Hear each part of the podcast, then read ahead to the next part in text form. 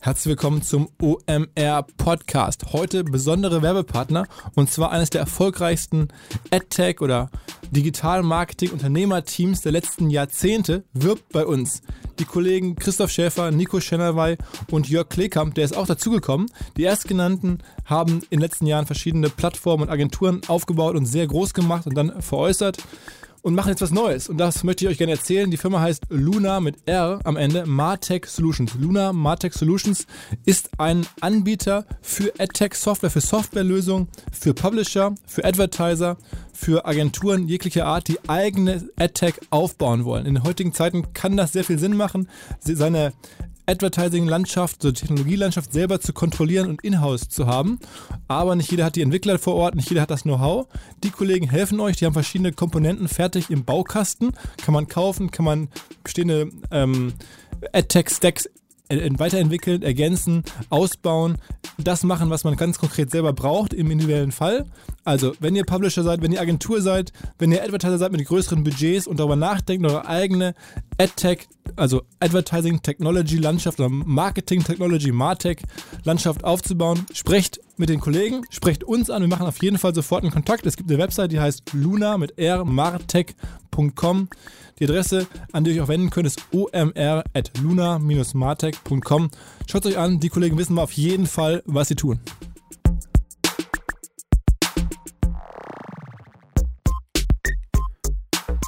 Herzlich willkommen beim OMR Podcast mit Philipp Westermeier.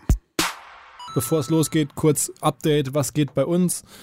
Ähm, wir haben, wie ihr gemerkt habt, die Kanäle aufgetrennt. Es gibt den Ask OMR Podcast Channel jetzt separat. Wir wollen das ein bisschen weiter ausbauen demnächst ähm, mit einer eigenen Website. Ihr könnt jetzt ja schon Fragen stellen unter omr.com slash askomr aber das Ganze soll eine eigene Community werden.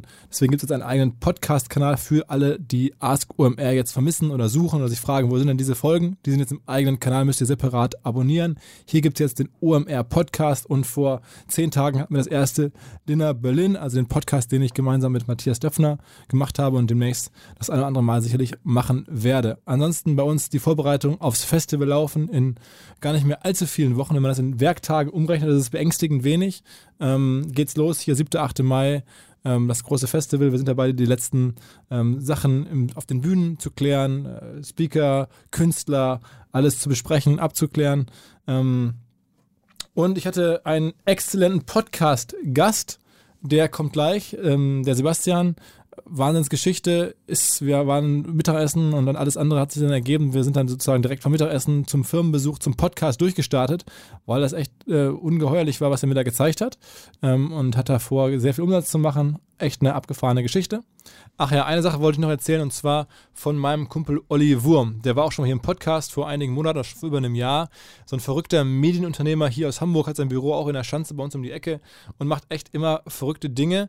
Panini-Alben, also was kann man im Podcast nachhören. Und jetzt hat er was Neues gemacht. Vor ein paar Monaten kam er raus mit dem Grundgesetz als Magazin. Der eine oder andere wird es mitbekommen haben. Er hat also das Grundgesetz genommen, unser, das Grundgesetz der Bundesrepublik Deutschland, das ja umsonst jeder drucken darf, das ist ja kein geschützter Inhalt, und hat das einfach gesagt, okay, ich layoute das neu, ich stelle das ein bisschen anders dar, aber diese exakten Inhalte und lege das als Magazin an Bahnhofsbuchhandlern und an die Kioske und verkaufe das. Ja. Und zwar nicht, weil er damit Kohle machen möchte. Der Olli ist wirklich extrem unverdächtig, so ein gieriger Unternehmer zu sein, sondern der will einfach was Gutes tun. Er findet das Grundgesetz geil, unterstützenswert und liebt hier dieses Land. Und das tue ich auch. Und deswegen finde ich es einfach mega cool, dass dieses Projekt halt funktioniert. Jetzt 100.000 Hefte ähm, gedruckt und verkauft und das ist im Zeitschriftenbereich massiv. Also wenn man das schafft, von seinem ersten Ding 100.000 zu verkaufen, ist es in heutigen Zeiten super. Und er druckt jetzt nach und druckt halt, sucht halt für diese neue weitere Auflage Partner. Man kann mit seinem Logo in dieses Heft hineingehen. Wir tun das bei OMR zum Beispiel auch mit unserem Logo. Und es gibt halt 70 Plätze oder mit unserem jetzt noch 69 oder wer weiß, wie viel er noch offen hat, weiß ich gar nicht. Ein paar werden es noch sein. Ähm, und ja, wenn ihr Bock habt, das zu unterstützen, euer Logo in das Heft reinzupacken, also ins Grundgesetz reinzupacken, dann schreibt ihm eine Mail info at oliverwurm.de oder schaut euch das ganze Ding nochmal an, wenn ihr das noch nicht gar nicht kennt. Das Projekt dasgrundgesetz.de. Echt mal clever und verrückt. Und ja, ähm, der Typ hat, glaube ich, sogar, also Olli hat, glaube ich, sogar Kredite aufgenommen, hat sich ja verschuldet, um das zu machen, weil er so angefixt war, als er irgendwie auf dem Konzert stand und ähm, dachte, Mensch, ich muss auch was tun für dieses Land. Und ja, Wahnsinn. So, das wollte ich euch erzählt haben. Ansonsten wollte ich noch sagen, dass ich mir jetzt hier kurz einen Gerolsteiner eingieße und dann geht's endlich los mit dem richtigen Podcast. Auf geht's. Was? Diese Woche zu Gast ein alter Bekannter, ein alter Kumpel von mir, ganz lange Geschichte. Wir haben uns kennengelernt vor wahrscheinlich so über zehn Jahren. Da warst du bei einem Bertelsmann Nachwuchsprogramm ausgewählt, als sozusagen kommendes Talent und ich durfte damals in meinem Job noch bei Gruner und Jahr mit da bei dieser Veranstaltung dabei sein. Und wir haben uns kennengelernt und eigentlich nie so richtig aus den Augen verloren und zwischenzeitlich ein bisschen. Dann hast du mich vor kurzem angeschrieben und gesagt, Mensch, ich muss dir was erzählen. Und dann haben wir uns zum Lunch getroffen und dann war ich monstermäßig geplättet, was du da so hast. Ähm, und darüber wollen wir jetzt ein bisschen sprechen. Ähm, heute zu Gast bei uns im OMR-Podcast ist Sebastian Jonsten von Vivere. Also der Name ist noch ganz äh, äh, klein, aber das Business ist groß. Erzähl mal, was, was machst du heutzutage und erzähl mal so ein bisschen deinen Weg der letzten ja, Jahre eigentlich. Wir haben uns kennengelernt, da habe ich meine Diplomarbeit schreiben dürfen. Das ist äh, ewig her. Dann ähm, vorher durfte ich schon so ein bisschen Startup-Luft schnuppern bei StudiVZ. Gelernt in. Ach, da warst du als Praktikant oder was? Ja, ah, okay. genau, 2005 also schon länger her, äh, aber dort lernen dürfen, wie Startup äh, im Ansatz funktioniert. Dann nochmal zurück an die Uni, äh, weil ich keinen Abschluss hatte, den dann gemacht, dann wieder gegründet, äh, Marktplatz, wieder gegründet, äh, E-Commerce, ähm, Software as a Service äh, und ein Mobile Startup.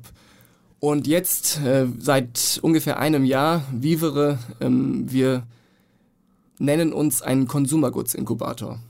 Okay, okay. Also, also man muss auch nochmal die Reise so. Also du hast schon auch Venture Capital aufgenommen gehabt, du, kenn, also du kennst dich schon in der Gründerszene extrem gut aus. Ne? Also du ähm, warst an der WU, ähm, wie gesagt, hast da schon eine relativ lange Reise hinter dir, hast verschiedene Sachen gemacht und bist dann irgendwie eigentlich der Liebeweg nach Hamburg gekommen, vor allen Dingen, ne? Richtig, meine Frau ähm, ist äh, Hamburgerin, beziehungsweise kommt von den Toren von Hamburg her.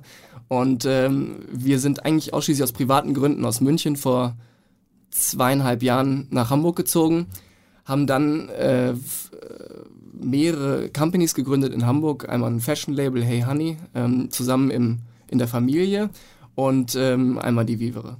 Und jetzt die Vivere, das ist halt das, das, das Ding, über was man reden muss, weil das ist einfach verrückt. Du hast mich eingeladen, nach unserem Lunch nochmal bei euch in die Firma zu kommen und ihr sitzt da so ganz entspannt am Stadtpark hier in Hamburg und da arbeiten aber alle möglichen Leute in den engsten Räumen und, und produzieren am Ende ja wirklich, äh, darf man das sagen, Chemikalien? Sind das Chemikalien? Wir machen Consumer.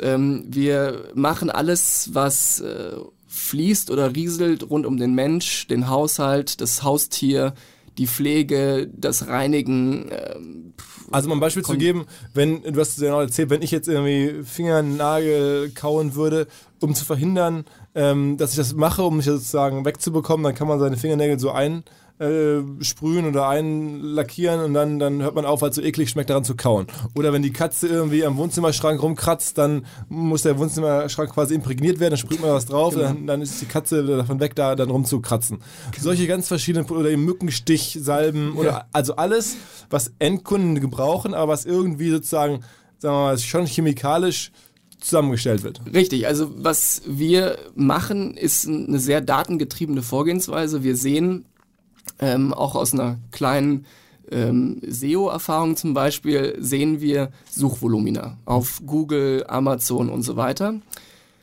und kombinieren diese Aussagen, die wir kriegen, ähm, zum Beispiel, was suchen die Menschen, warum suchen sie es, suchen sie es bio, suchen sie es, äh, um ihre Lebenssituation in irgendeiner Form zu verbessern oder um irgendwas zu reinigen und ähnliches. Wir haben Aussagen durch Suchvolumina und gucken dann, gibt es darauf ein gutes Angebot als Produkt, als FMCG bzw. Ähm, CPG, Consumer Package Good. Und ähm, gehen dann in die Entwicklung dieses Produktes und bauen das zusammen aus Rezeptur, Packaging, Label und so weiter und schieben es dann in alle Kanäle rein, recht weltweit mittlerweile von Amazon bis hin zum stationären Handel konkretes Beispiel, was du gerade benennst, Fingernägel kauen war einer der Auslöser. Interessanterweise, wir haben gesehen, dass sehr viele, in diesem Falle Deutsche, es ist ein globales äh, Phänomen oder Bedarf, Fingernägel kauen. Ähm, warum auch immer. Wir haben uns dann Studien angeschaut, das machen wir immer, wir gucken immer, was ist die Studiensituation, was hilft Menschen in dem Falle beim Fingernägelkauen aufhören in dem Falle dann gebaut ein sehr starkes Bitteraroma mit einer Flüssigkeit, was auf die Finger aufzutragen ist und dann hören Menschen in dem Falle auf, Fingernägel zu kauen, weil ein Abgewöhnungseffekt stattfindet. Es ist so bitter, dass man nicht mehr länger Fingernägel kauen möchte. Und, und das Ganze haben wir jetzt ungefähr 1300 Mal gemacht. Äh, wir bauen 1300 verschiedene Produkte, muss genau, man sagen. Genau. Also Fingernägel kauen ist dann, ist dann irgendwie eins von diesen 1300. Genau, unter 40 Marken bis dato, die wir, also wir, wir organisieren das und strukturieren das. Also was ist für den Hund, was ist für die Katze, was ist für ähm, den Menschen, was ist für Reinigung und so haben wir eine Markenarchitektur. So wie man es auch kennt von den großen ähm, FMCG-Konzernen, die ja eine gewisse Logik haben in ihren Mär Märkten und Markenstrukturen. Die haben natürlich einmal ein Pflegesortiment mit Marke A und dann machen sie vielleicht aber Margarine. Um das abzutrennen, haben sie dann natürlich Marke B drüber. Und genau so denken wir auch in einer Kategorisierung und dann Sortimentsstruktur unter Marken, um so in der Lage zu sein, alle Bedürfnisse, die wir identifizieren, abzudecken. Und ähm, die Vorgehensweise ist aber immer die gleiche. Also wir sehen den Markt, charakterisieren den, versuchen den zu verstehen und bauen dann das bestmögliche Produkt als Antwort darauf. Also ich glaube, viele unserer Hörer können gut verstehen, wie man das, also dass, dass man sozusagen so eine Art Reverse Engineering macht mhm. auf, das, auf, das, auf das Nachfragevolumen. Genau. Dass man guckt, hast du mir gezeigt, gibt es verschiedene Tools, Salytics und wie mhm. das alles so heißt, ähm, um zu gucken, wo ist das Suchvolumen. Genau. Ähm, aber die Tatsache, dass ihr dann einfach hingeht und sozusagen diese Mittel selber hier in Hamburg zusammengießt, das ist ja das Verrückte. Also ich meine, der normale Mensch, oder so geht es mir zumindest, würde sagen, also der normale Marketing-Typ würde sagen, okay, alles verstanden, aber jetzt, wie kommt man auf den Schritt zu sagen, ich habe jetzt hier ein Team von Leuten und gießt mir die Sachen halt selber zusammen. Ich meine, eine Flasche dann irgendwie zu branden und eine, Marke zu machen, ist ja auch nochmal vergleichsweise einfacher, würde man zumindest mhm. meinen, aber irgendwie ein Mittel zu haben, das auch wirklich funktioniert mhm. und auch wirklich ja, sozusagen zugelassen ist und verkauft werden darf, das erscheint zumindest jetzt irgendwie gefühlsmäßig mir als die viel größere Challenge. Aber ist nicht so. Ja, es war, doch, du hast schon recht, es war vor allen Dingen die Unbekannte. Also wir haben äh, lange, lange anfänglich gesucht nach Lohnherstellern, Lohnabfüllern und so weiter. Haben aber festgestellt, dass die recht statisch sind, recht langsam.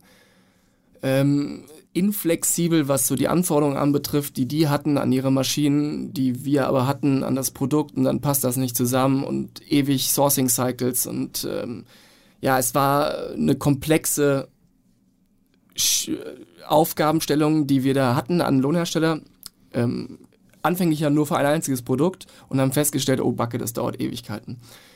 Und haben uns dann erstmals auseinandergesetzt, vor allen Dingen mit der ganzen Zertifizierungssituationen, Qualitätssicherungssituationen, Entwicklungssituationen, was wir da alles beantworten müssen an Anforderungen. Das haben wir alles ähm, abgearbeitet, versucht zu verstehen, was müssen wir irgendwie wo, wie anmelden, arbeitsschutzmäßig, äh, Sicherheitsdatenblätter, also auch sehr viel gelernt. Aber es war notwendig, um diese Flexibilität und diese Geschwindigkeit und Größenordnung irgendwo zu realisieren, die wir vorhatten.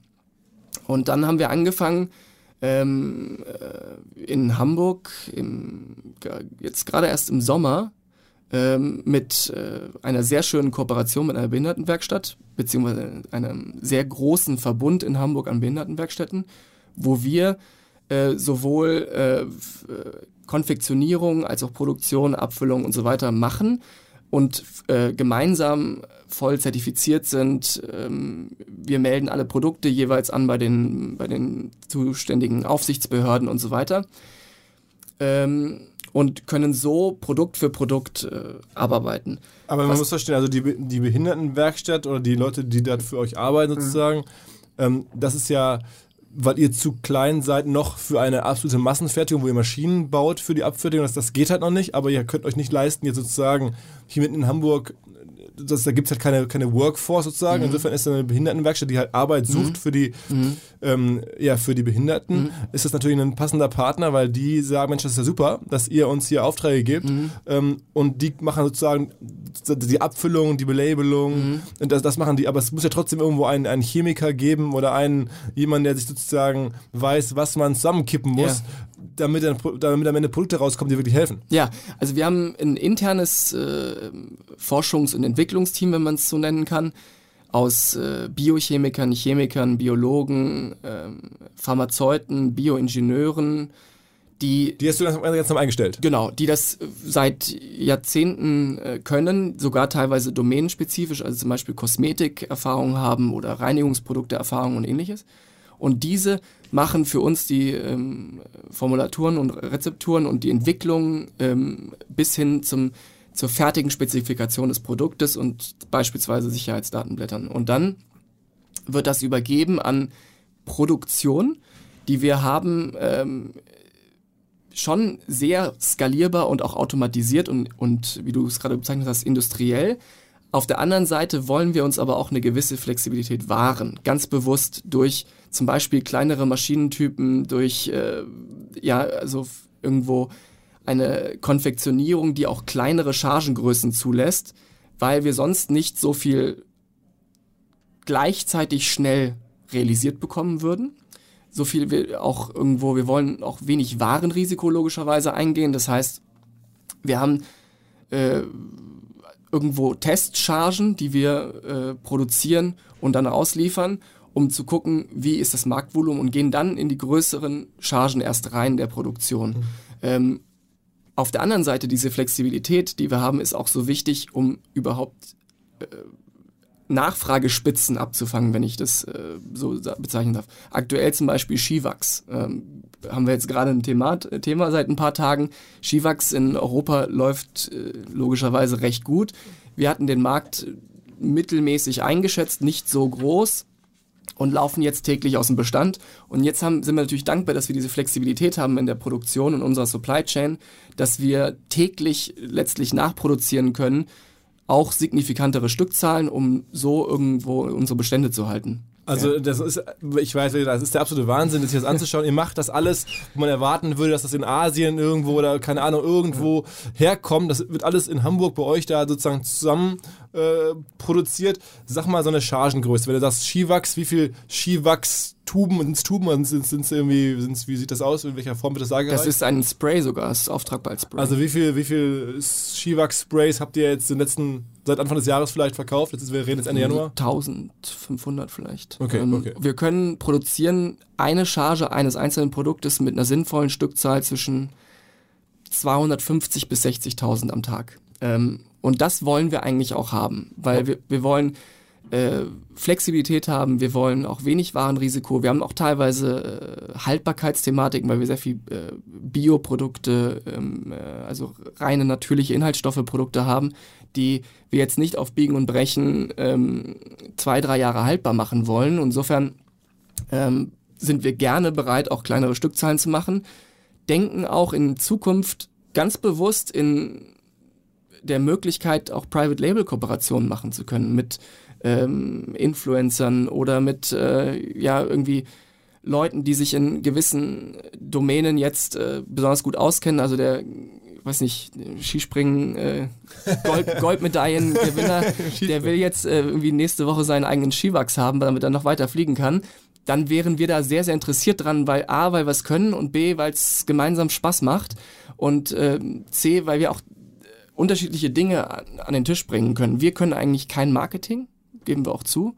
Ähm, wir sind noch nicht. Wo, aber ihr habt eine Menge ganz coole Brands jetzt erfunden. Ja, ja aber wir sind noch nicht da dran, die hochzufahren. Wir sind da jetzt in der Vorbereitung, aber wollen da auch lernen und kooperieren und zusammenarbeiten mit ähm, Partnern. Die haben ja ganz witzige Namen, muss man sagen. Eure dann, also, also sehr naheliegend. Ne? Wie heißt, ihr habt so eine, so eine Tier, Tierprodukte-Serie, die heißt Belly, Be Belly, also vom, vom, vom, vom, Bellen, genau. Und dann sag mal so ein paar andere Produkte. Äh, wir haben äh, Catly für die Katze ähm, und äh, Swift Glide als Skiwachs ist. Äh, also sehr, alles sehr naheliegend, so sehr simpel einfach, wo man sagen würde, okay, da hat jetzt eine Werbeagentur nicht viel mitgemacht, sondern das hat einfach jemand selber ausgedacht. Genau. Ja. Ähm, wir versuchen diese logische Strukturierung hinzukriegen und schöne Markenwelten zu bauen, aber sind da jetzt gerade noch so einfach am, am Hinstellen. Ja, wir sind, wir müssen irgendwo alle Produkte erstmal bauen, in die einzelnen Kanäle ähm, einrichten, beziehungsweise listen. Wir müssen gucken, dass wir irgendwie die FDA-Clearance in den USA kriegen, um dort einliefern zu können und solche Geschichten. Also es, wir haben eher noch zu tun mit dem Thema Produktentwicklung, Supply Chain Management und ähm, Zulassung, Bürokratie, Zertifizierung und diese Marketing, ähm, ja, Welle, die wollen wir irgendwie jetzt erst im Laufe des 2019 äh, entwickeln und loslaufen lassen. Ganz kurze Unterbrechung und Hinweis auf Annexia. Ich habe ja schon häufiger von Annexia gesprochen. Eine sehr erfolgreiche Firma mit über 200 Leuten im Bereich Softwareentwicklung und Cloud- und IT-Services. Für die namhaftesten Firmen der Welt muss man sagen, von Harvard University, Airbnb, Weiland, McDonalds, also eine Top-Kundenliste und hat sich jetzt was Besonderes ausgedacht und zwar das App Starter Kit. Von dem möchte ich euch heute erzählen. Das App Starter Kit ist eine Kiste, in der verschiedene Elemente drin sind, um eine App quasi in der Offline-Welt mit Offline-Tours quasi zu konzeptionieren und dann zu überlegen, wie diese App entwickelt werden müsste, wie sie aussehen müsste. Macht total viel Sinn, ist echt mal eine gute Idee, weil man ja häufig durcheinander kommt, wie so eine App eigentlich genau funktionieren soll, was sie alles können soll, wann was passieren soll. Das kann man alles modellieren.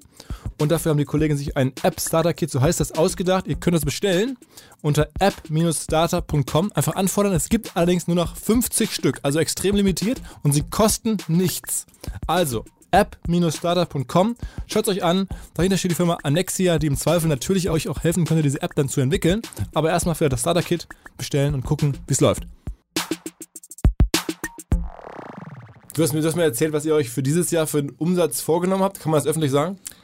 Zweistelligen Millionenbetrag. Ähm, also mit, mittleren sogar ja, schon. Also mittleren. nicht 10 Millionen, schon mal, sondern schon ein bisschen mehr. Genau. Äh, wir sind da vom eigenen Wachstum ein bisschen überrascht, weil wir es, wir haben es komplett gebootstrapped. Also wir sind zwei Gründer und haben äh, und zwei alte Schulfreunde? Genau, zwei alte Schulfreunde, kennen seit 35 Jahren, ähm, haben letztlich ohne Geld das Ganze finanziert, äh, weil wir am Anfang glücklicherweise oder bis heute, wir wissen ja, was wir wie verkaufen können, weil wir vorher die Datenpunkte haben, in welchen Stückzahlen welches Produkt in welchem Land zum Beispiel sich wie schnell, wie oft, zu welchem Preispunkt verkauft. Und deswegen haben wir so wenig letztlich Risiko im Geschäftsmodell, und in den einzelnen Produktinnovationen, wenn man die so bezeichnen kann. Und das hat uns ermöglicht, mehr oder minder profitabel von Anfang an zu arbeiten. Äh, sind, sind keine Investoren? Keine Investoren. Sind da. Aber ja, du, hast, du musst schon ein bisschen Geld investieren, weil es hört sich jetzt vielleicht dann doch leichter an, als es, also man braucht schon ein bisschen Geld. Was habt ihr denn privat genommen? Ja, wir haben äh, jeweils äh, insgesamt, wir mussten die Stammanlagen machen und sowas, 20.000 und ja. dann hatten wir die ersten Chargen produziert und ähm, haben so immer mehr auch finanzieren können. Also aus den Umsätzen der, der ersten. Also nicht jetzt jeder 100.000 oder sowas. Nee, okay, nee wir okay. sind da recht äh, schlank geblieben. Und haben natürlich auch die, also die dankenswerte Situation, dass E-Commerce auch gerade erstens sehr schnell ist im, im, im Umsätze auszahlen so ungefähr. Also wenn ich jetzt an einen Drogeristen oder so liefern würd, würde, dann hätte ich sehr lange Zahlungsziele von denen typischerweise, während äh, mir ein Amazon auf täglicher Basis auszahlt. Und so hatte ich im Cash äh, bzw. im Geschäftsmodell äh, die Möglichkeit, kurzfristiger zu refinanzieren und war ganz dankbar, oder wir waren ganz dankbar, dass wir so organisch wachsen konnten. Also es ist am Ende schon auch Direct-to-Consumer zum ganz wir, Genau, Teil, ne? wir, wir sind großteils Direct-to-Consumer, haben aber auch Handelspartner, Distributoren, stationäre Retailer, die mit denen wir zusammenarbeiten. Ähm, und suchen das uns im Prinzip pro Produkt, pro Marktsegment, pro Land aus, wer ist wie aufgestellt, wohin können wir distribuieren selber, wo gibt's Fulfillment-Lösungen. Also man muss da schon recht immer individuell gucken, bei wenn man physische Produkte verkauft, äh, wie geht's ja bis zum Endkunden? Ähm, und das bauen wir gerade auf. Wir sind bis dato in Deutschland, England, Frankreich, Spanien, Italien, Niederlande, also Benelux ähm, und gehen gerade in die USA und ähm, machen jetzt größere Schritte mit äh, einem Distributoren Richtung China bzw. Asien und äh, Indien. Wahnsinn. Ja. Aber ja. ich glaube, man muss vielleicht noch ein paar Worte sagen zu Amazon in dem mhm. Ganzen, weil das ist schon euer größter Vertriebsweg, korrekt? Nicht mehr, glücklicherweise. Also er wird, er nimmt ab gerade, er wächst zwar, aber er nimmt in der Verteilung unserer Umsätze glücklicherweise ab. Wir wollten auch eigentlich nie diese Abhängigkeit. Ähm, sind aber dankbar, dass wir A, Daten kriegen, B, äh, äh, schnelle Umsätze und Distributionsmöglichkeiten realisieren, dass wir ähm, irgendwo lernen können. Ja, auch klar, man kriegt auch mal äh, negatives Feedback aus dem Markt oder vom, von einem Kunden über ein Produkt. Wir wollen da kontinuierlich ähm, agil die Produkte verbessern Und ähm, da sind wir schon dankbar, dass E-Commerce irgendwo der schnellere Partner ist als. Wen gibt es denn noch neben Amazon, bei denen, an denen ihr viel verkauft? Ähm, es gibt in den einzelnen Ländern äh, Boll, Allegro, C-Discount, ähm, äh, Flipkart. Äh, wir sind äh, da eigentlich ganz glücklich. Man, man kann fast vor, vorab sehen, welchen Umsatz welcher beispielsweise Marketplace oder Wholesaler fahren wird. Das sieht man an deren äh, Gesamtumsätzen, die die ausweisen. Man kann auch in, in Studiendaten reingucken, GfK oder so, welche Umsätze machen die in welchem Sortiment. In Deutschland ist aber Amazon-Land. Deutschland ist leider Gottes, ja, äh, ein starker Umsatzkonzentration auf Amazon, gerade im FMCG-Segment. Äh, Amazon macht gerne äh, Haushaltswaren, Verbrauchswaren, äh, Beauty, äh, Drogerie und da sind wir gerne dabei. Und ähm, Amazon ist auch stark beim Thema Pet zum Beispiel, also Haustierbedarf. Mhm. Und da äh, sind wir happy mit der Konstellation. Habt ihr eine Agentur, die das für euch organisiert, dass ihr da so gut sichtbar seid? Weil das ist ja eine Kunst für sich. Haben wir schon auch hier im Podcast häufig mhm. darüber gesprochen, bei Amazon sozusagen mhm. sichtbar zu sein, dort halt große Verkaufszahlen mhm. zu haben mit unbekannten Brands. Mhm. Das Phänomen kennt man ja. Kennt man ja auch aus dem also nicht Handy-Taschen, mhm. Elektrogeschichten. Dann gibt es in Berlin ein paar Firmen, die damit echt groß geworden sind. Ihr macht ja sowas ähnliches, eine sehr, sehr gute Amazon-Optimierung, mhm. aber halt für ganz andere Produkte am Ende. Ähm, aber alles in-house? Ja, ähm, wir haben super viel gesprochen und äh, anfänglich uns ausgetauscht und auch gelernt, festgestellt, dass der Ansatz der Agenturen mehr oder minder vergleichbar ist. Äh, die Metriken, um um, um Listings zu optimieren, um äh, ja, Umsätze zu generieren auf Amazon und die, diese Maßnahmenkataloge sind mehr oder minder immer die gleichen und haben dann aber uns entschieden, das irgendwie in-house als Know-how und äh, als Team komplett aufzubauen, auch weil wir das, äh, das Volumen haben ähm, an, an Listings beziehungsweise Kataloggröße und äh, sind sehr happy eigentlich mit unserem internen Team, was nach Sprachen organisiert ist. Also wir haben Franzosen, Italiener, Spanier, ähm, äh, was haben wir noch? Jetzt überlege ich gerade, eine Engländerin, also ein Team, was pro Sprache und Land organisiert ist und verwaltet die Accounts, beispielsweise Amazon oder einen C-Discount oder ähnliche und ähm, verantwortlich ist im Prinzip die Listings zu erstellen und zu optimieren. Äh, auch sind wir zum Beispiel natürlich verantwortlich für das Thema Qualität. Also wir wollen immer jeden Tag lernen, was wir besser machen können. Ähm, sei es Produkt, Fulfillment, How to Use, also äh, Produktbeschreibung ja, und ähnliches. Amazon muss es ja gut haben. Also genau. Du musst ja, A, musst das, dein Produkt verkaufen und B, brauchst du irgendwie vernünftige Rezensionen und genau. sowas alles, damit du bei Amazon auch eine Chance hast, sichtbar zu bleiben. Genau, und dafür sind wir mega dankbar letztlich. Also wir sind äh, echt froh darüber, dass wir täglich sehen können, was haben wir richtig gemacht, was haben wir falsch gemacht, was gibt uns äh, der Kunde, der Markt an, Feedback. Ähm, äh, wir wissen vorher vielleicht schon ein paar Sachen über das Produkt, also wollen die Menschen das Bio haben oder flüssig oder als zum, zum Auf. Aber das kann man alles so bauen. Das ist also für mich ist das das, das, das, das krasseste an der Sache. Ich habe ja. vielleicht auch in Chemie nicht gut genug aufgepasst, aber dass man das einfach mal alles so schnell bauen kann. Also dass man sagt, okay, Mensch, hier, ich brauche jetzt irgendwie Skiwachs, oh, ich brauche hier irgendwie, weiß ich nicht, Fingernagel ja. äh, aufhören zu kauen, Pulver oder ne, nicht Pulver, sondern ne, so, so äh, Spray. Und dann setzt sie da und dann ist das innerhalb von ein paar Tagen fertig. Ja, weil wir ähm, wir fangen an mit der Recherche des äh, Marktvolumens. Natürlich gucken wir uns auch einen Wettbewerb an. Äh, was sind Studien? Wie könnten Rezepturen aussehen? Was ähm, hilft oder auch nicht? Also äh, was äh, mag der gemeine Moskito nicht? Was mag äh, der Mensch, der Fingernägel kauen aufhören will, nicht und so weiter. Und dann geht das an diese besagten äh, Naturwissenschaftler, Chemiker, Biologen, Biochemiker, die da Erfahrung haben im Thema äh, äh ja, Produktentwicklung. Äh, die machen Sample rein, dann äh, wird das, geht das in Testing, dann geht das in Stabilitätskontrollen, dann geht das in. Aber das klingt ja so ein bisschen so wie bei, bei Bayer oder bei Unilever oder sowas. Sind das eure Wettbewerber? Weil die haben ja riesen Labore und dann arbeiten. Ja, haben wir auch, hast du ja gesehen. Also wir ja. gucken schon uns an, ähm, was die richtig und was die falsch machen. Äh, glücklicherweise tun sie beides, unseres Erachtens nach, äh, wir auch, und versuchen es dann irgendwie auch mit so einem Lean Management, Design Thinking beziehungsweise einem sehr agilen, schnellen Prozess, äh, der digitale Erfolg mit Projektmanagement-Tools und so weiter irgendwie zu Ende zu bringen. Also wenn wir sagen, ähm, zum Beispiel, wir sehen einen Markt, äh, Whiteboard Color ist ein, ein spannendes Beispiel. Das ist Wandfarbe, die man dann so beschreiben kann und dann wieder wegwischen kann, mit, wenn man darauf äh, seine Gedanken festgehalten also, okay, hat. Ja? So, so, ja, so eine Whiteboard. Farbe, äh, so ein Lack ist das. Für die Wand, ne? ähm, den ja, das schauen wir uns an. Wir sehen das Suchvolumen, die Menschen äh, interessiert das, sie möchten das für ihre Büros haben oder was auch immer.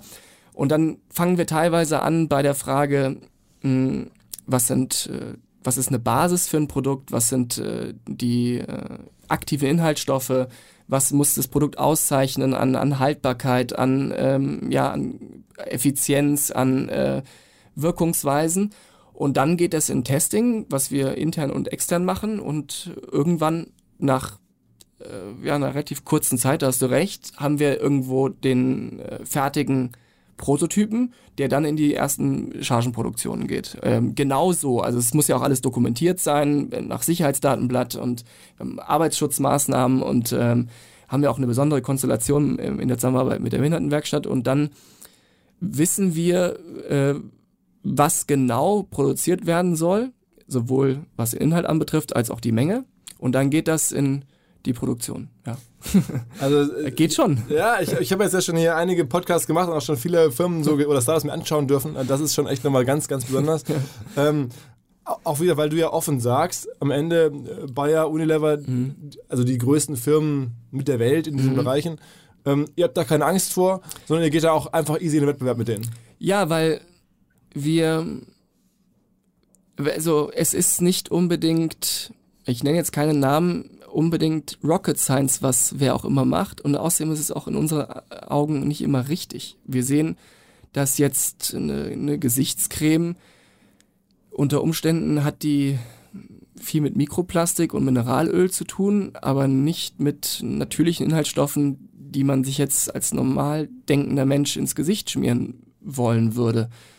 Und dann ist es auch oftmals die Situation, dass wir uns gar nicht angucken, was der Wettbewerb macht, weil wir eher irritiert sind, wie der Markt aufgestellt ist, was eine Produktqualität anbetrifft oder überhaupt eine, eine Art Ethik.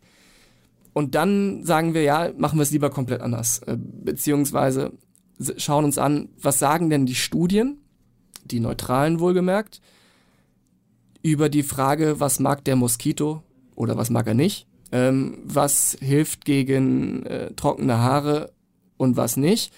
Und würden jetzt nicht auf die Idee kommen, da irgendwie jetzt Plastik reinzumachen, damit das Haar schön quietscht danach, weil das liegt uns nicht nahe. Wir wollen, wir wollen so nicht denken und arbeiten. Ist, ist denn eure Vision schon am Ende, sprechen wir da nochmal ein bisschen drüber, dass ja. ihr auch wieder Finanzierungsrunde vielleicht machen wollt, also ja. Blue Chip Investoren mhm. anhören würdet? Ich, also ich schätze den Markt so ein, dass mhm ähm, ihr euch da Investoren aussuchen könnt. Mhm. Ähm, und ihr sagt auch, ja, ist so, aber wir würden eher, also die absoluten Blue Chip VCs vielleicht angucken, ansonsten eher nicht. Ähm, mhm. Aber die Vision ist schon, man kann damit irgendwie einen echt großen Konzern bauen. Ja, wir wollen einen, äh, einen FMCG-Konzern bauen ohne Wasserkopf mit äh, ähm, hohen Ansprüchen an, an Produktqualität, Nachhaltigkeit, Bio, ähm, Umweltschutz, ähm, Ethik im weitesten Sinne. Aber ist das dann schon auch schon ein paar hundert Millionen oder mehr Umsatz am Ende? Ja. Ähm, das Ganze im besten Falle ohne Bullshit, komplett, mhm. ähm, weil ja, das nicht, das ist, das, wir sehen das zwar im Markt, dass das der Fall ist, aber das ist nicht unsere Maxime. Wir wollen vernünftige, ehrliche ähm, Bioprodukte, No-Brainer bauen, die auch ähm, auch einfach sein können. Das ist äh, auch denkbar. Ähm, aber nicht irgendwie 18 Inhaltsstoffe reinmachen, von denen wir 17 überhaupt nicht wissen, warum eigentlich. Also es ist leider, wenn man, wenn wir uns das angucken, oder auch unsere, ja, die Chemiker oder ähnliche, warum da interessante Inhaltsstoffe drin sind, können wir nicht genau sagen, sondern es ist eher so, dass die Studien, äh, die Unabhängigen sagen, hör mal, die, die Zecke mag auch kein Kokosöl. als Beispiel. Würde vollkommen ausreichen. Ja, du brauchst jetzt nicht ein Nervengift dafür verwenden, ähm, um deinen Hund äh, zu schützen oder deine, dein eigenes Haar so ungefähr. Sondern, und das ist eher das, was uns interessiert. Also diese Fragestellung der, der Möglichkeiten basierend auf natürlichen Inhaltsstoffen, der äh, ja, also ehrlichen Rezeptur und nicht unbedingt das, was äh, industriell machbar wäre, aber in unseren Augen keinen Sinn macht. Und um deine Frage nochmal zu beantworten, was das Thema Investoren anbetrifft, es ist viel Interesse, weil auch der Markt ist der größte der Welt. Also FMCG ist, wir kennen es aus unserem eigenen Konsum. Ähm, gibt man am meisten Geld für aus? Es gibt man sehr viel Geld für aus, ähm, neben Housing und Auto, ähm, wobei Auto offensichtlich abzunehmen scheint. Und äh, wir sehen, dass auch eine extreme Skalierbarkeit in Kanälen drin ist, also äh, im E-Commerce, im Direct-to-Consumer, aber auch äh, mit Handelspartnern. Und äh, sind da aufgeschlossen gegenüber Gesprächen, vorausgesetzt es passt irgendwie, was man voneinander lernen kann, äh, von, vom Anspruch, was man erzielen will äh, oder wie man auch sich verhalten möchte und ähm, sind da aufgeschlossen gegenüber Gesprächen sehr. Äh, genauso wie gegenüber äh, Reichweitenpartnern. Wir wollen, wie gesagt, äh, in Kooperationen gehen, sei es äh, mit guten äh, Influencern oder äh, mit Experten, die jetzt nochmal sich im Brandbuilding auskennen oder im Performance Marketing und irgendwo so ja, gemeinsam wachsen. Also wir glauben da sehr an, an Kooperationen. Okay, okay. Ja. Also, äh, und erzähl noch mal eine Sache, die mir stark aufgefallen ja. ist, wenn man bei euch in die Firma kommt. Also, neben dem, dass ihr sozusagen im, dass das Gebäude teilt, ja sogar mit der Behindertenwerkstatt, ist, dass bei euch sehr viele, ähm, zumindest was für mich nach Indern oder Pakistani, ja. also es, war auf jeden Fall sehr ja. stark dominiert von, ja, von, äh, sagen wir mal, Leuten, die wohnen in Hamburg, ja. eigentlich normalerweise in den Firmen seltener zu sehen. ähm, also wir, das, wir waren da selber überrascht, wie, wie stark in Hamburg Communities sind. Ähm, einmal, dann wie stark die TU Hamburg-Harburg ist als technische Universität ähm, und wie viele gute, zum Beispiel Supply Chain Manager, Production ähm, Leute, ähm, Automatisierungsstudenten, äh, Experten, Graduierte dort äh, ja, fertig werden an der TU Hamburg-Harburg und sind da extrem happy mit der Situation, dass wir irgendwo äh, Recruiting ähm, in Hamburg super abbilden können. Und vielleicht sind wir auch nicht in diesen ultra kompetitiven Umfeldern äh, Online-Marketing oder äh, Data Scientist unterwegs, aber stellen fest, dass wir sehr viel Zuspruch und sehr viele Bewerbungen kriegen, gerade aus Hamburg von mega Leuten, die jetzt sechs, sieben, acht Jahre äh, Berufserfahrung Supply Chain Management beim Automotive in Indien. Aber die häufig Inder sind. Ja, in Indien haben teilweise auch nochmal irgendwie als ähm, äh, irgendwie Berufstätige nach Hamburg kommen schon, also müssen jetzt gar nicht absolviert, äh, also frisch von der Uni sein. Und das ist eine super schöne Zusammenarbeit. Wir haben ähm, wir sind sehr international und dann sind wir Inklusionsunternehmen, was irgendwie das Ganze äh, ja eine gewisse magische Atmosphäre verleiht. Also wir haben irgendwie, wir stehen gemeinsam äh, sowohl irgendwo im Büro als auch haben wir in den Produktionsräumen eine, eine schöne Atmosphäre und wir mögen uns ja, alle, wirklich, alle also sehr. Also, ich hast, kannst du bestätigen, du hast das erlebt teilweise. Sehr, sehr ungewöhnlich. Ja, es ist echt, es ist wunderschön. Also ich möchte es immer wieder machen und aber es ist, die empfehlen sich auch gegenseitig weiter. Das heißt, du ja. suchst dann jemand Neues, dann fragst du bei den bestehenden Kollegen rum und dann sagt er, ja, ich habe mal einen Freund und ja. dann deswegen ist es entstanden. wir haben noch nie eigentlich Recruiting gemacht, äh, abgesehen von Und ihr seid jetzt fest, fest, also abgesehen von, der, von den ähm, Behindertenwerkstätten-Partnership, mhm. habt ihr so 30, 35, 40 feste Leute? Nee, so lange sind wir, äh, so viele sind wir nicht. Wir sind jetzt im Fest sind wir vielleicht acht ähm, und dann haben wir Produktionspersonal und dann haben wir ähm, äh, Praktikanten, Masterarbeiten, die wir gemeinsam schreiben. Aber da laufen schon mehr Leute rum, also als ja, Also das ist schon, ja. das sieht aus, also, also ja. wenn man reinkommt, können wir noch erzählen, dass da 30 oder 40 Leute arbeiten. Ja, das war vielleicht äh, ein busy day. Äh, wir haben äh, die eigentlich die Situation, dass wir, was das, den Headcount anbetrifft, vorsichtig wachsen wollen und auch nicht unbedingt weiter. Also wir schaffen in, aktuell pro Woche 25 neue Produktlaunches ähm, mit dem Team und können so mit in der Produktion sehr schön skalieren oder atmen, wenn man sagen kann, mit dem, was wir brauchen an Ware und schaffen das mit dem aktuellen Team, was ungefähr jetzt, äh, also Hälfte, Hälfte ist. Wir haben Hälfte Management. Äh, äh, Mitarbeiter und Hälfte Produktionsmitarbeiter mhm. ungefähr. Ähm, und können dann auch nochmal schauen, wie wollen wir mit den Maschinentypen äh, also wachsen oder denken, sprich Vollautomatisierung, Teilautomatisierung. Ähm, was haben wir überhaupt für Produkttypen? Also wir haben entweder Flüssigkeiten oder Gels oder ähm, Granulate, Pulver. Also wir müssen da ein bisschen immer schauen, wie ist die Straße aufgebaut jeweils, um effizient arbeiten zu können. Und sind an dem Standort happy. Was auch noch eine Konstellation ist, dass wir in dieser Zusammenarbeit sowieso sehr stark wachsen könnten oder können, weil es gibt von dem Standort, an dem wir sind, sechs in Hamburg. Ähm, also Behindertenwerkstätten. Genau. Genau. Und können also auch mit den anderen Standorten noch weiter wachsen. Ähm, ja. Wir sind im Übrigen in, an dem Standort Nachfolger von einem großen Corporate, der umgezogen ist ähm, und dort Sonnencremes produziert hat. Insofern ähm, ist die Größenordnung äh, gut für uns, um reinzuwachsen, beziehungsweise da ähm, partnerschaftlich äh, sich auszubauen gegenseitig. Okay, okay.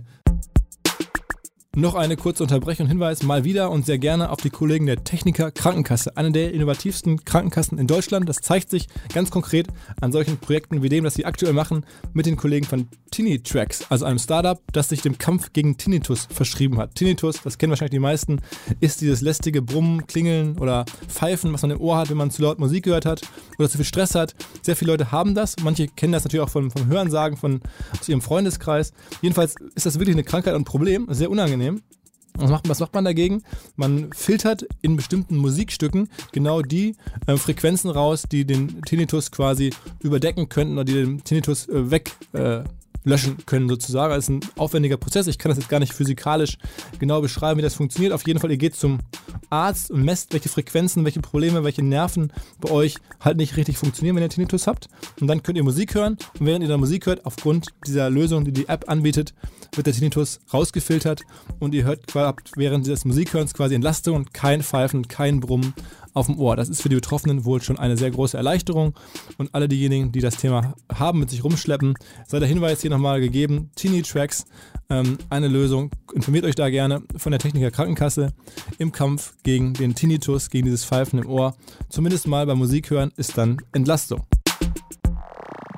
Also das heißt, du machst es jetzt Vollzeit und das ist dann, ja. dein, du hast ja noch ein paar Investments mal, mhm. so gemacht, aber das ist dein, dein, dein ja. Vollzeitjob jeden Morgen. Ja. Ähm, ja, es ist auch ein Herzensthema, es macht äh, Spaß. Es ist auch eine Gelegenheit, nicht? man muss ja. sagen, sowas zu finden, mhm. wo man sozusagen aus eigenem, ohne Investoren so weit kommen mhm. kann, jetzt dieses Feld vor sich zu sehen, mhm. alles zu kontrollieren, ist ja auch schon eine, eine Chance, die man erstmal haben muss. Also viele gründen mhm. Firmen und merken dann, wie hart es ist und hast du auch erfahren, dass nicht alles klappt. Jetzt hast du da irgendwas, wo man ja. denkt, okay, jetzt muss ich eigentlich die nächsten Jahre mich nur noch konzentrieren, hart arbeiten, mhm. gut exekutieren, dann kann das nicht mehr so richtig schief gehen, oder? Ähm, nein, also wir, wir, wir gehen ja auch in die Diversifikation. Also wir haben jetzt knapp äh, 300 Produkte schon gebaut, vom Möbelöl bis hin zum, zum äh, Schuhcreme. Und ähm, haben also da schon mal weniger Risiko. Aber macht es Sinn, also in die Breite zu gehen, müsste man nicht eher mal sozusagen noch, noch höhere Mengen aufbauen bei einem beides, Produkt? Beides, ja, richtig, beides. Also wir versuchen ein Produkt, eine Marke immer weiter auszubauen durch mehr Distributionskanäle, mehr Länder, mehr Sprachen, ähm, auch, dass wir innerhalb eines Sortiments mehr ausbreiten, also Schuhcreme, Schuhpolitur, Schuhreinigung als Beispiel, ähm, als aber auch in die Breite zu gehen, weil es gibt so viele Anwendungsfälle. Der Deutsche geht mit durchschnittlich ungefähr 180 Kaufentscheidungen in seinem Kopf in den Supermarkt. Ähm, jeden Tag oder, verliert man oder zwei, dreimal die Woche. Dass man, dass man muss man hier auf eins fokussieren, also kann man sowohl in der Breite als auch in der Tiefe gleichzeitig ähm, wachsen? Also ist, ist da nicht die Gefahr, dass man den Fokus verliert? Mm, für uns nicht. Also der Prozess ist mehr oder minder immer der gleiche. Wir, wir lernen klar immer bei jedem Produkt dazu, was wir besser machen können, welche Mengen wir brauchen, in welche Länder wir als nächstes gehen können, kriegen das auch äh, auf die Kette, aber schaffen es kapazitär offensichtlich auch immer neue Produkte dazu zu entwickeln. Äh, ja, jeder Markt für sich ist riesengroß. Du hast völlig recht. Also Haaröl ist alleine schon ein Milliardenmarkt weltweit. Nur ähm, wir haben diese Vision, dass wir irgendwo ein Inkubator sind. Das heißt, wir wollen so schnell bleiben, bewusst. Wir wollen weitere Produkte. Wir wollen, ähm, solange wir lernen können, diese Learnings immer umsetzen, sowohl auf bestehenden Artikeln, die wir haben, als auch auf neuen, die wir entwickeln. Ähm, und sind so absolut happy mit der Skalierbarkeit. Sehr sogar. Also es ist vergleichbar mit irgendwie Software as a Service. Wir, ob wir ähm, jetzt 200 Einheiten von einem Artikel am Tag herstellen oder 60.000, das bei uns ist das, das merkt fast keiner so ungefähr. Das ist, ist äh, wir haben da eine Skalierbarkeit und wollen deswegen so weitermachen, ja. Und das alles fing mal an ursprünglich mit einer Tablette, die man nehmen konnte, wenn man am Abend vorher Alkohol getrunken hatte. genau. Und dann irgendwie keine Kopfschmerzen haben wollte. Genau. Also das ist der, der Nukleus, ja. Wir hatten wirklich eine, eine, eine wir hatten sogar einen Junggesellenabschied vor drei Jahren, haben, oder vier sogar schon, haben an einem Wochenende einen Artikel oder ein Produkt entwickelt, was wir irgendwo äh, gesagt haben, das machen wir innerhalb von äh, 48 Stunden, haben das äh, entwickelt, produzieren lassen in dem Falle und dann irgendwo reingestellt bei Amazon und so weiter und haben das dann auch fairerweise drei Jahre liegen lassen, aber festgestellt, hoppala, das ist ja gar nicht so unspannend. Ähm, A, Consumer Goods und B, wie das auch, äh, ja, wie das so funktioniert von den, von den To-Dos, die man hat. Also man kann sich seine Firmengründung, du hast jetzt nicht überlegt, das müsste ich mal gründen, also mhm. am, sozusagen äh, am, am, Tisch beim Brainstorming, ja. sondern du hast durch Zufall hier mit dem Kumpel ja. diese Tablette da gefunden, dann okay, Mensch, die packe ich jetzt mal selber als ja. unternehmerischem Lust und mhm. Spaß bei Amazon rein und dann gesehen, genau. nach Jahren überhaupt erst, dass es irgendwie ganz gut funktioniert, dass man da vielleicht mal mehr machen könnte und dann hast du genau. angefangen rumzufummeln. Genau, also das war äh, die die Systematik, wie funktioniert FMCG, wie, ähm, was sind da Möglichkeiten mit Produktionspartnern, was mit Positionierung, mit Marktplätzen zu arbeiten und so weiter. Und haben dann gesagt, äh, jetzt machen wir es systematisch und haben dann uns überhaupt erst die Daten angefangen zu ziehen. Also wir haben dann sehr viel äh, uns rangehängt an, an Amazon, Google und weitere Tools, die man so aus der Suchmaschinenoptimierung kennt Sag mal, also und, welche sind da relevant für euch so als Tools? Ähm, wir gucken uns an von Google AdWords Keyword Planner bis hin zu Selix, äh, alles. Mhm. Und kombinieren dann auch. Also wir sehen dann auch eine Semantik zum Beispiel. Wir sehen, warum wollen die Menschen äh, Kokosöl kaufen? Ist es jetzt für die Hunde, das Hundefell, was im Übrigen wirklich so ist, ein, ist ein großer Markt, ist ein sehr gutes Hundefellpflegeprodukt oder ist es, ähm, um die, äh, weiß nicht, eine Ketose-Diät zu machen, ja, MCT-Öl aus Kokosöl. Und verstehen dann Systemat Systematiken und Semantik hinter Bedarf auf diesem Planeten oder, oder sagen wir in Deutschland. Was, wie tickt der Konsument? Was sucht er? Was möchte er? Wie ist das Produkt im besten Falle ja irgendwie äh, konstruiert? Und genau das machen wir dann. Wir sehen dann, okay, der Mensch will in dem Segment Bio oder er will in dem Segment äh, 500 Milliliter oder er will ähm, den Preispunkt.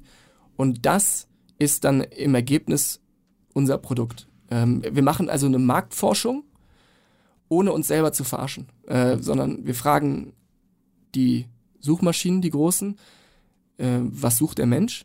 Mm, und genau das ist das, was wir äh, dann beantworten müssen.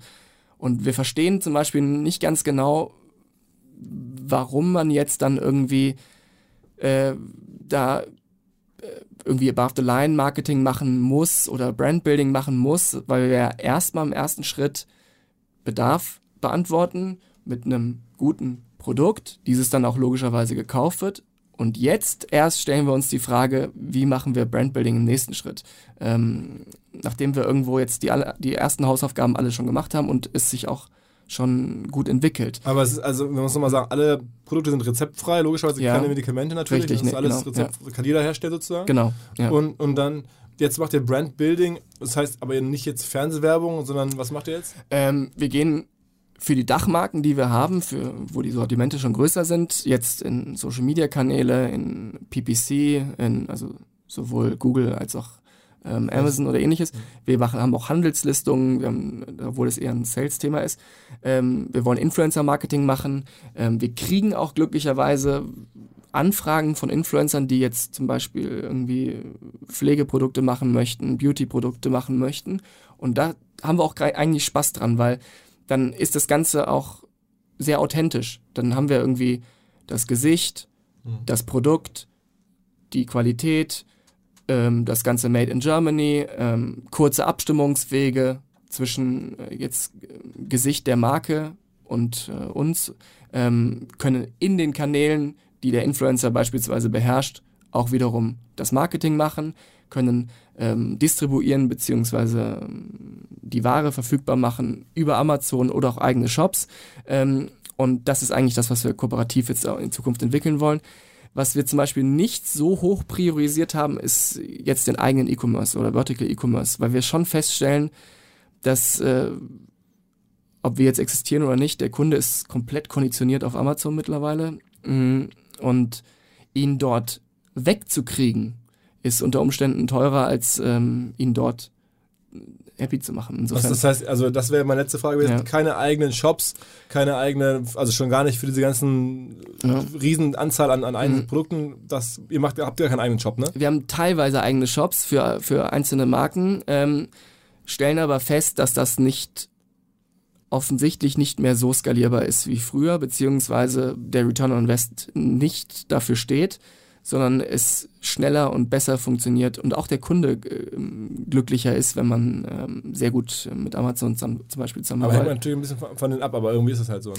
Ja, Vertical E-Commerce ähm, ist vermutlich seit drei, vier Jahren irgendwo der Ofen aus. Es alle Segmente, alle grünen Wiesen, ob es jetzt Tierpflege ist oder Kinderwagen, scheinen entweder von Amazon aggregiert zu sein oder von einzelnen wenigen sehr stark besetzt zu sein. Warum sollte ich da jetzt noch mal irgendwie einen äh, Tierpflegeshop äh, rausrollen?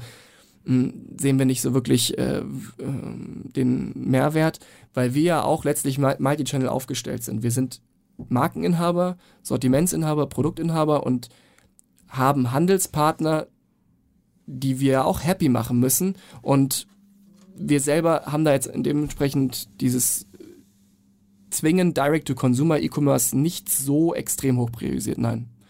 Ja. Alles klar. Also schon ähm, insgesamt eine ziemlich verrückte Geschichte, jetzt auch für mich persönlich, das nochmal so zu erleben hier, äh, wie wir uns getroffen haben und wie Schön. du davon angefangen hast zu erzählen. Ähm, ja, ich freue mich sehr, dass du das bei uns jetzt hier mal zum ersten Mal, muss man ja sagen, Yes. so richtig erzählst. Coming out, ähm, ja. Noch genau, wenige kennen die Geschichte. Ähm, der eine oder andere hat das schon mitbekommen, aber eher alles unterm Radar.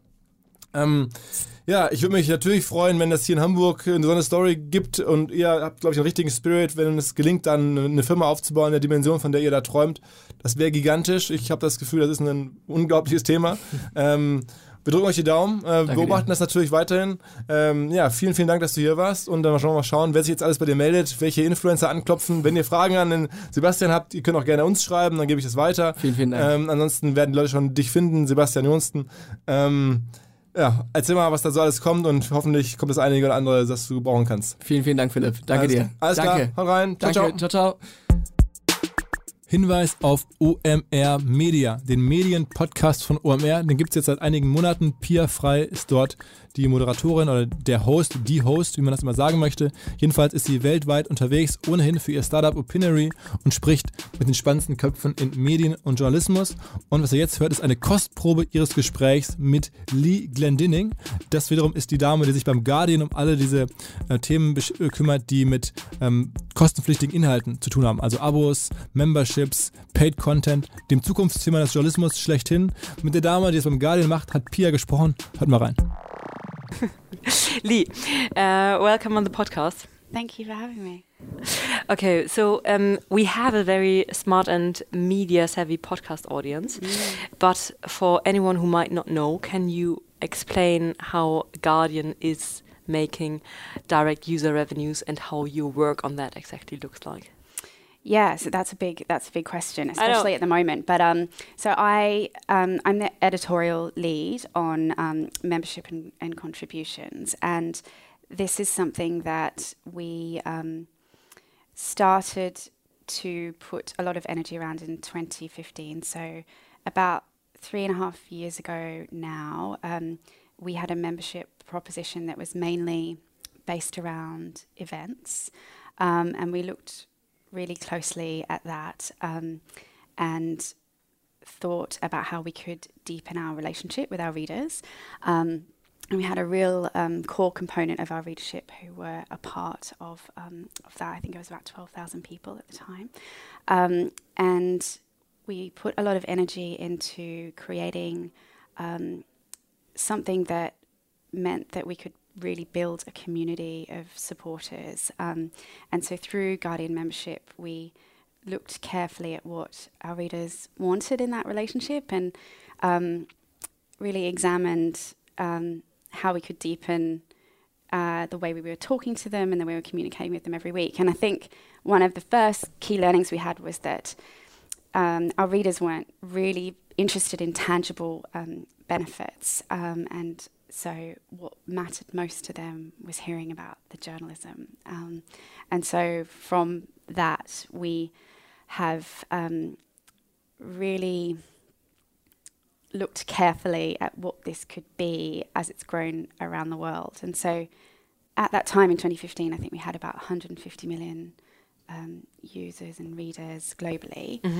But as you know, that was a time when um, the media landscape was in complete turmoil. Um, and it was the moment when everybody first started to feel acutely that advertising revenues were going to. And was the primary primary idea about it to um, build a more active and event focused um, community, or was the primary idea how can we make more revenues or additional revenues with our large audience? uh, different again. It was all about deepening our relationship with our readers, and so um, the idea of, of purely an events driven scheme turned much more into something that became about the purpose of the organization and the role we could play um, in the world today, but also at the same time, obviously, against a backdrop of um, acute financial pressure um, that that media organisations were facing around the world. And so, as everybody was looking for new business models or putting up paywalls or trying to figure out what the way forward was for them, we felt um, really strongly and keenly that we would need to look to our readers um, and we would need to figure out how our relationship with them could help us find the answer.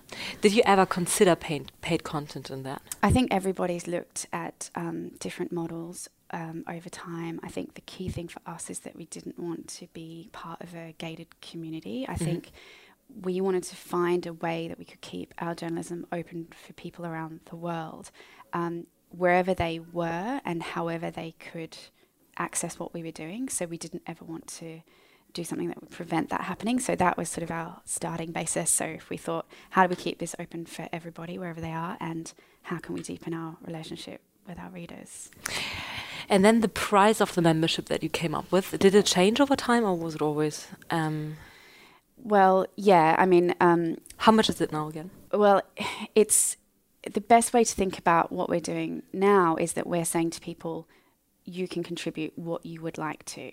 So um, wherever you are and whatever you can afford. So people interpret that in all different ways. So we say from as little as a pound um, or a dollar or an Australian dollar, wherever you may be.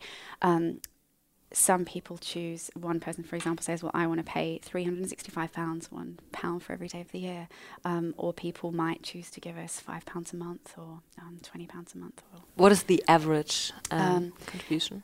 when people choose to give um, us a one-off contribution, it differs in different parts of the world, but it's somewhere in the vicinity of between seventeen and twenty pounds. hmm Which is a lot. Yeah, yeah. And then, how did it change over the time over time since the early days? So, one of the um, so that so we went from sort of events into like formulating um, this idea of the purpose of the Guardian in this time, and our editor in chief Catherine Viner wrote. Um, an essay called um, A Mission for Journalism in a Time of Crisis this time last year. And so that really articulated um, our history, but also what we could take from history to where we were, where we are now. And um, that laid out for our readers and for our staff where we needed to be um, at, at in, in, a time that's challenging for everyone and, and all media organisations. But then in um, around April 2016, when we launched um, uh, the big Panama Papers investigation was the first time that we said to our readers, um, Would you like to um, give a contribution to our journalism at an amount that you choose? Mm-hmm. And with membership and with contributions, we didn't know whether this was going to work. We were um, trying something out, we were asking readers for their support, um, and we were testing as we went along, but we weren't sure what was going to happen, and there was a lot of um, skepticism uh, about this model from um, friends and competitors across the landscape. So mm-hmm. it, it, was um, we didn't we didn't have an answer. We looked to our readers to kind of. And now, how's them. the split between um, um ongoing monthly contribu- uh, subscription revenues and con- one-time contributions? Um, it depends on which market you're talking about. So, one of the really interesting things through this model is that because we're saying to our readers, you contribute the way you would like to. In America, for example, we see um, people choose to give a lot more one off contributions, mm-hmm. which fits culturally with how people want to give. Yep. Um, in the UK, there's more recurring contributions, there's a deep um, um, level of membership. People have grown up with the paper, reading the paper and the brand. In Australia, we've got a really engaged audience.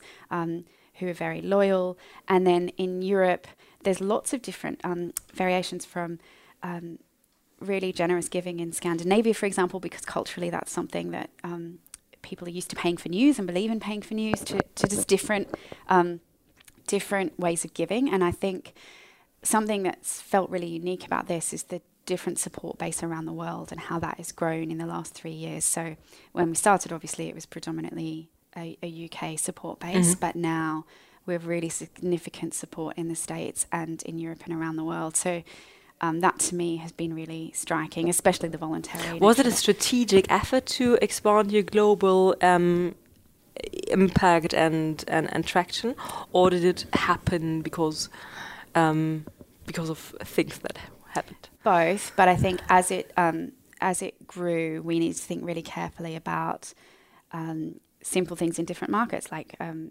payment um, methods that really make a massive difference in the States or um, direct debit um, that makes a difference in other countries. So, certainly improving those things over time meant that people could support us in their currency in the way that felt comfortable to them. Um, but also because we had um, uh, such a strong readership around the world, and we obviously have editions in um, Australia and America too. There was a natural support base there that this then allowed to mm-hmm. grow. And I guess that your strategic focus lies more on the recurring um, um, revenues and contributions than on the one-off. Well, Is well, both because I think when people choose to give one-off, they they can often they're moved by the journalism to decide which um, ways they want to give, and then their recurring relationship is someone choosing to commit. To ah, that's my question. So, do you yeah. have um, a, a, conversion from one-off contributors to uh, recurring contributors? As in subscribers? Do do we have like is there a conversion of people who decide oh, yeah, wants yeah, yeah. to contribute ten pound and then turn yes, into yes definitely and I think that's part of the user journey. Sometimes we see that people will respond to a particular series of journalism, a particular article with a one off contribution, but then over time they decide to have a deeper commitment um, and change that to a recurring contribution. So klingt also OMR Media mit Pia Frei. Ihr findet den Podcast dort, wo ihr diesen Podcast ja auch findet, also auf Spotify, iTunes, Soundcloud. Erscheint jeden zweiten Donnerstag. Guckt euch mal die Backlist an, könnten einige gute Gespräche schon stattgefunden haben, die man nochmal nachhören kann. Und es werden sicherlich auch in Zukunft einige hervorragende Gäste zur lieben Pia kommen. Viel Spaß!